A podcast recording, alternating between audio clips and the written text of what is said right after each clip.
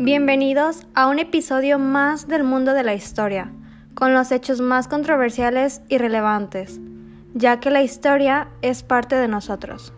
Reflexionemos sobre la Guerra Fría.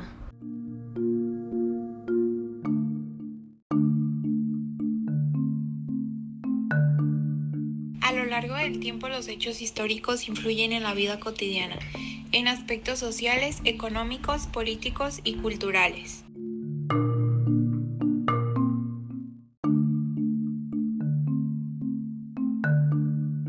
Se sabe que de 1945 a 1991 existió este conflicto después de la Segunda Guerra Mundial.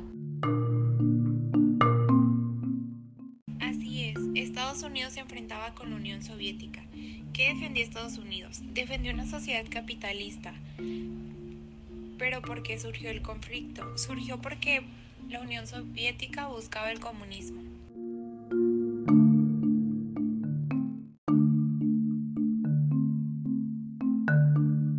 ¿Saben cuál fue la razón por la que no usaron armas si estaban en guerra? Aunque ambos contaban con el armamento, decidieron no involucrarlo, ya que siendo grandes potencias, un ataque entre ambos afectaría a todo el mundo.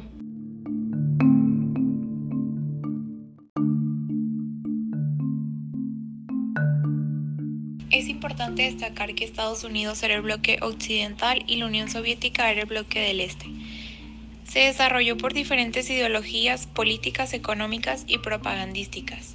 El bloque del Este respaldó gobiernos socialistas, mientras que el bloque occidental desestabilizó y dio golpes de Estado.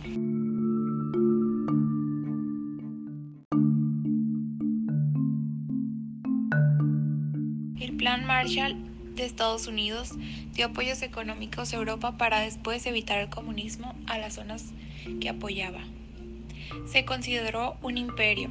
¿Qué pasó para evitar esto? Se dividió el mundo por el telón de acero.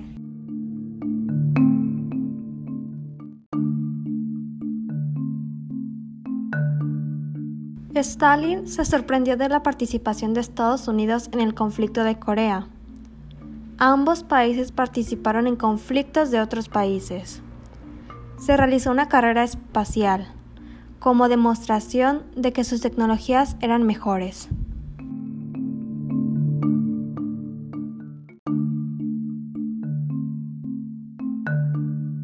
¿Con qué acontecimiento se dio fin a esta guerra? En 1989 cae el muro de Berlín, lo que trajo como consecuencia el fin de esta guerra.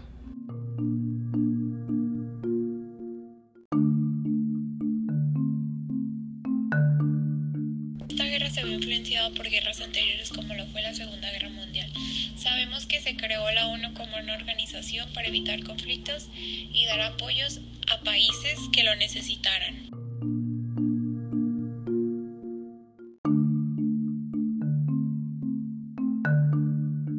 Hoy en día tenemos dispositivos que se crearon durante la Guerra Fría, los cuales fueron, han sido y serán de gran utilidad como los teléfonos y las computadoras.